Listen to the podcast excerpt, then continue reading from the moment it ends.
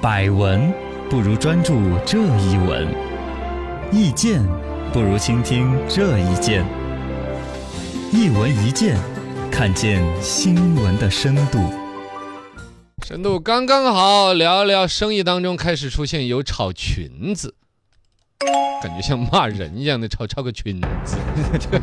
江湖传言，现在流行起来了炒裙子这个生意，哎，叫洛丽塔裙子，炒到了十万以上。哇塞，嗯这个东西儿就跟炒鞋子那就是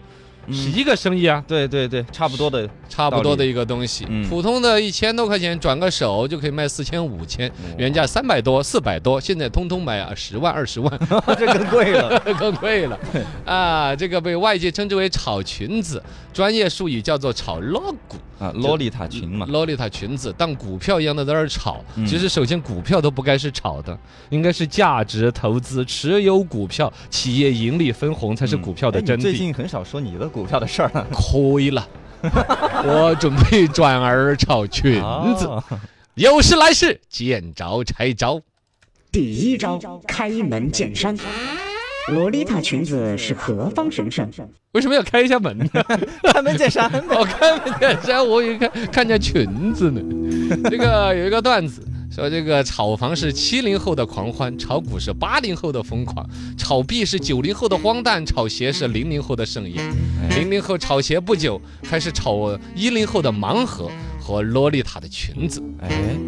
这个反正其实自古以来从来不缺炒的，嗯是吧？对，只什么是都可以现在炒。啊越炒啊炒的没名堂。嗯，因为现在大家坐地铁啊，什么都能看到一些，除了穿汉服的，也有穿那些洛丽塔裙的。哦，有点，点 cosplay 的意思。嗯，对， 穿的很可维多利亚爱时代的的那种嘛，对对服对对装，对，紧紧吊吊的，很呃蓬松的那种， 今天的这个词儿呢，真是一语就概括了它的所有的特点。对 对，就那种裙子。嗯呃，据说是那个《洛丽塔》那个小说里面女主角的搭扮，后来说洛丽风就是从这儿来的，呃是不是？萝莉嘛，啊，萝就莉是就是这个可爱这个啊小姑娘啊，小女孩儿。哦，就都是这一个词儿、对然后这种小女孩儿，她们在这种审美啊、着装上面的一种风格，对，然后带出来整个，因为工艺比较复杂，嗯呃，做起来就比较麻烦的话，出货量就不像其他的那种衣服，一个厂一天几百件、几百件的出，哎，对就对对量说小呢，就有点儿所谓价的格就稀贵缺了价嘛值嗯啊，然后呢，就导致了说它开始有炒作的痕迹。国牌产品牌说五百到一千左右，嗯，然后日本的一些品牌就可以上万，哇二手转让就可以炒起来，从一万炒到两万、两万、三万、十万的炒。就越来越高了。嗯我勒个天，炒个裙子炒！第二招刨根问底，吵架都赚钱了，呃，这个从前面炒鞋子的来说，你还是赚了的哟。嗯，嘎炒鞋子是赚的。赚你很想多那个，就三二百块钱一双的一个玩意儿， 嗯，而且据我了解，以前还有一些炒的鞋就是厂家的积压货卖嗯不脱还有这种的 啊，啊，对那种款式其实是最开始谁都不喜欢的。真不行，就我后来反而看故意把它的供货量啊，怎么那些，嗯或者有人弄得稀缺刻意把这种不太畅销的货进行收，嗯收了之后，他开始在网上去发布需求，就对，哎呀，某一款鞋，你看那个鞋带儿都要短一截，好个性 哦，那是造错了吧？是吧现？在还流行那个耐克那个倒钩，它钩不是啊那个在反正上前的嘛，它啊，就反过来朝后面。那个不是山寨货吧？不是不是，倒钩是自己出的印错了吗？还不是是印错的，它就是专自门己有一出的款是这样子对做有的一，款，那现在就卖的特别贵，就显得特别稀缺，啊 对对，搞得对就跟错版人民币一样的，我觉得。 对对类似这种 的，哦，反正当年那一些，不管是刻意去运作的，你说的倒钩，嗯或者有一些滞销的款式，有人故意把这个鞋江湖上的所有这一款百分之七八十我全给拿了，囤起来，然后再自己去制造需求。哎，然后引导大家，哎，好像是每嘎，次那就个放鞋一点呃，放一点，哇，就把价格炒起来。嗯那帮人肯定是赚了钱的，赚了赚了哦，嗯后边反正接盘的人肯定就，要么就自己穿了，要么是真实爱好对，。反正我知道我们那个有一个中国人在美国开这个鞋店啊就专门炒鞋，每然后年然后是呢上亿的流水，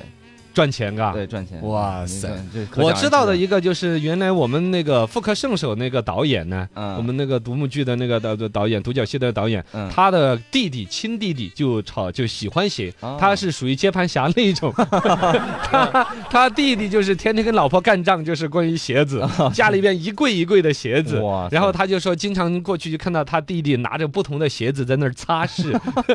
就跟在那儿磨枪一样那鞋子才是他老婆的呀，哦对，就是那种，嗯 就是那种。哎呦炒鞋的，就是说是你说这这些炒家很赚了流行的钱嘛没有？对炒家就运作的人肯定是赚了钱的，对接盘的人是两种，一种就是亏了钱，嗯一种呢就是真正的爱好。啊我对不管是几千几万买了，我也觉得高兴。嗯哎，我没事拿出来收藏把玩嘛，拿出来闻一下我那个鞋子的味道 然。后还盘一下，哎是吧对对，啊 还是有乐趣的。对对对对，然后炒盲盒是最近才开始炒的，嗯已经开始好像接盘的就接不动了嘛。啊对，这个事有儿那种被媒体踢爆出来进行曝光，就嗯已经是开始有点儿接不动了。有点，而且涉及到一些法律问题了。哎，嗯就是他从制作、设计、销售整这个流程里边就带有欺骗行为。对对对，我对外设计一百零八八一百零单八将的这个梁山好汉系列公 仔，嗯然后孙二娘这一款我就 对对我就对只有弄得一很个少嗯啊，没错然后你就你正好你就喜欢孙二 娘啊啊，是你就个盯着特殊想爱买，好盯着想买，哇，一百单八将一永远只买到一百零七 个，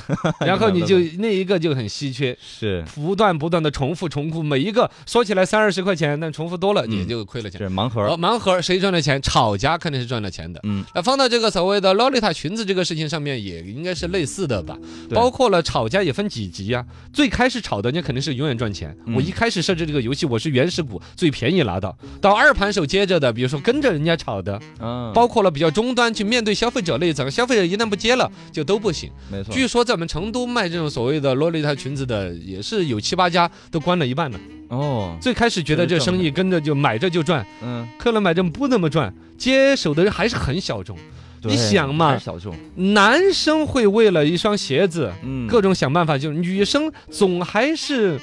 就跟对父母要钱，好像都要的没那么没皮没脸的，对，而且玩洛丽塔群都是更小女孩年轻的啊，啊他们本身就没什么钱，偏一零后，嗯，他的总消费预算一年，也就是你零花钱里边，嗯家里边条件好的凑个几千上万，哎，我总还有其他消费呀、对，而且他还毕竟在学校的一个相对管理范围内，对家长的控制范围内，对，因为还有局是吧局限，还是最终能够拿出这个钱做到了这个购买决策的还有限，嗯所以说炒洛丽塔群的路子是最短的。嗯当年的你看系列的炒有炒中药材的，比如说嗯虫草，啊，对对对，嘎嗯，有那个过就炒。你想嘛，吃虫草的人那都是多有钱 了，身体多来不起了，那都个是 赚啊，跟你看那个虫草那个广告，都是一个男的，嗯西装笔挺的，是 吧？工作了之后嘿嚼两片儿，哇，你看精神 然后嘴里面叼了根虫草啊，那些去打高尔夫那种。哦本来就有钱，所以他这个进入接盘的最终那个人嗯是消费能力很强、决策能力很强的没，错中药材炒一直炒到现在。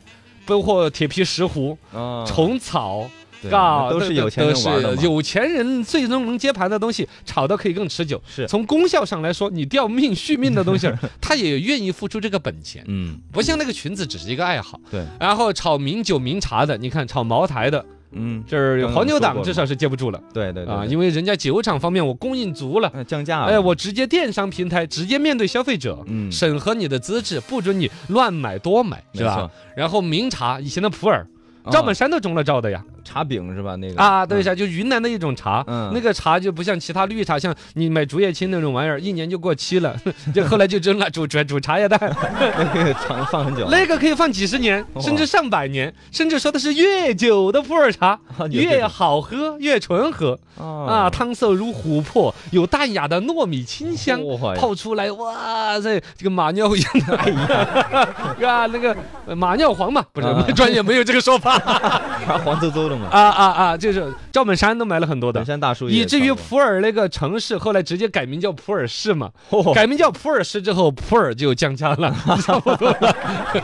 炒茶也是一个啊，炒啥一个？然后当年还炒过君子 兰，啊，兰花，对我经历过那个时候，呃，兰花的还是另外一个，嗯君子兰是单独一个后叶君子兰后头的很很大朵花，你说的是炒兰草，兰你经历兰过草对哦，很细小的那个小嗯叶片儿，对，几淡雅，几的一朵小花开出片儿来。哎，对对，对然后一个大爷看起来一个农民那样 子，朴朴素素背一小背筐，嗯哎你去问嘛，一颗三千八，我我这一筐也就不多，可能就二环路一套 房。哦，我你小时候不懂为什么卖那么 贵，呃也是稀缺嘛，嗯有一些品种本来比较少，成活啊、人工栽培的难度比较大。对对，对啊然后呢，兰花从某种程度上，中国自古千百年的审美，哎，对于它的那种兰花的君子气质，对，君子它的兰花香啊是淡雅、素净、嗯幽香。这是跟中国人的一种道德审美还有相吻合一个的。表达，但是最终一样的也是一个草那，比如啊对它就稀缺的程度，包括栽培技术啊那些，后来攻克了也这玩意儿都已经砸在很多人手上。不值钱了。类似的像藏獒，哦，对对对，张惠对妹，呀、你哇看那个马家军那个就是卖鳖精的那个体育教练。嗯嗯，啊，叫马俊仁满俊人嗯哦，他就代言了很多的，呃，他就后来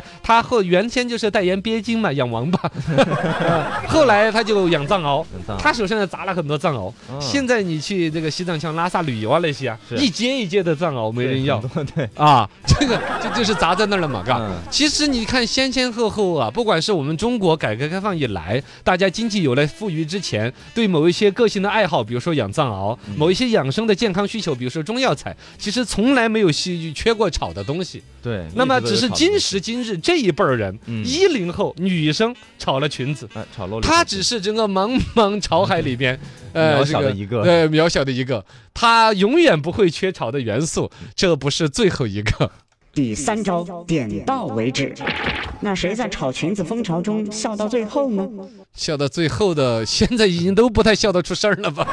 啊 现在呢，所有的这种炒的里边呢，要指向于我们国内的大量的游资，就是游动资金呐、嗯这个钱没有买上房子，没有买上股票，他就到处看着哪儿能挣钱，呼，这是资金本来呀、我放在那儿它会贬值的对，我肯定希望它保值甚至增值，它就必然会买这个东西，卖这个东西，通过嗯买卖的过程当中拿来赚钱。房地产现在管得很严，呃，啊能源市场，比如说煤呀、原来那些买煤矿啊、一买煤窑啊对，这个玩法也现在炒不了了。啊投资电影啊那些啊，因为演员的工资啊、什么管理那一套，嗯呃也包括有一些注册一些避税的一些公司的管法，啊全部被约束死了之后，这些资金从那个房地产也不去玩了，这个呃煤矿也不买了，嗯电影也不投拍了，秘书演电影也都演绎 了，干 嘛就就就前几年嘛就炒大蒜，嗯哦对有呃绿豆。那有算一些进来农副产品，它看到价格的波动，一年就有几次呃涨涨涨跌跌的，嗯而且那东西里包括的生姜，放个半年它又不会坏，所以说就大量的资金介入。后来国家也是打击，因为这牵扯到老百姓国计民生。对啊，我这儿吃火锅儿，我 这香菜都不敢放了。 对啊啊蒜泥儿都不敢放，呃，对呀、这些但他就最终就把这些资金又打出来了。嗯打出来之后就发现鞋子，哎鞋子从某种程度上国家也不管。也是你看年轻个人人的爱好好嘛，嗯我们也希望年轻人有点追求，是 吧？鞋子嘛，对，裙子嘛，嘎。但某种上你不能到那里边带有欺诈呀。啊，哄骗啊之类的，尤其像萝莉裙这种东西，牵扯到大量的未成年人，嗯他有限的购买能力和有限的判断能力，出现了低龄化的这种炒，其实我觉得早晚也是会约束的。没错，第一，家长和学校这份对于这个阶层的这个人会管。会管理第二，从国家政府的管理角度来说，你这个跟它的物品本身的价值有一些背离。嗯哎早晚应该也会要介入，对只是说这个东西呢，我说的是这个现在他说是谁会笑到最后，我觉得这个游戏里边笑到最后的不多，嗯嘎，包括了就是生产萝莉裙的这些企业，这种爆炸式的增长都不利于，就一阵儿挣钱的不得了，一阵儿突然谁都不买，哎甚至人人喊打，认为这个行业都是骗子，对对于他基本的审美，我觉得都是一种玷污。跟风的很多，这个里边呢，最典型的一个炒这种东西，历史上最出名的是什么？什么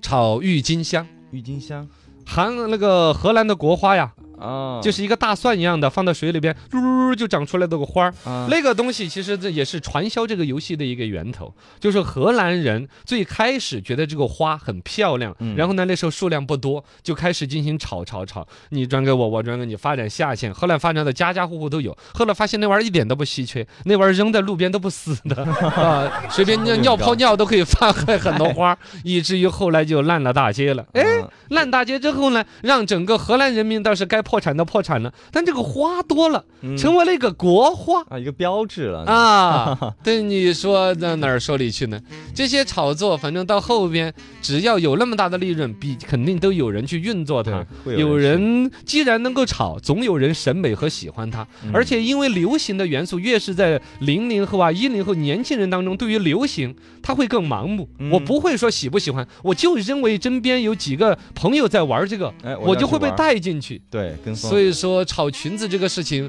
我觉得第一，接盘侠呢是偏不是那么有消费能力的；嗯第二来说呢，可能炒的时间是所有炒里面比较短的。应该是哎，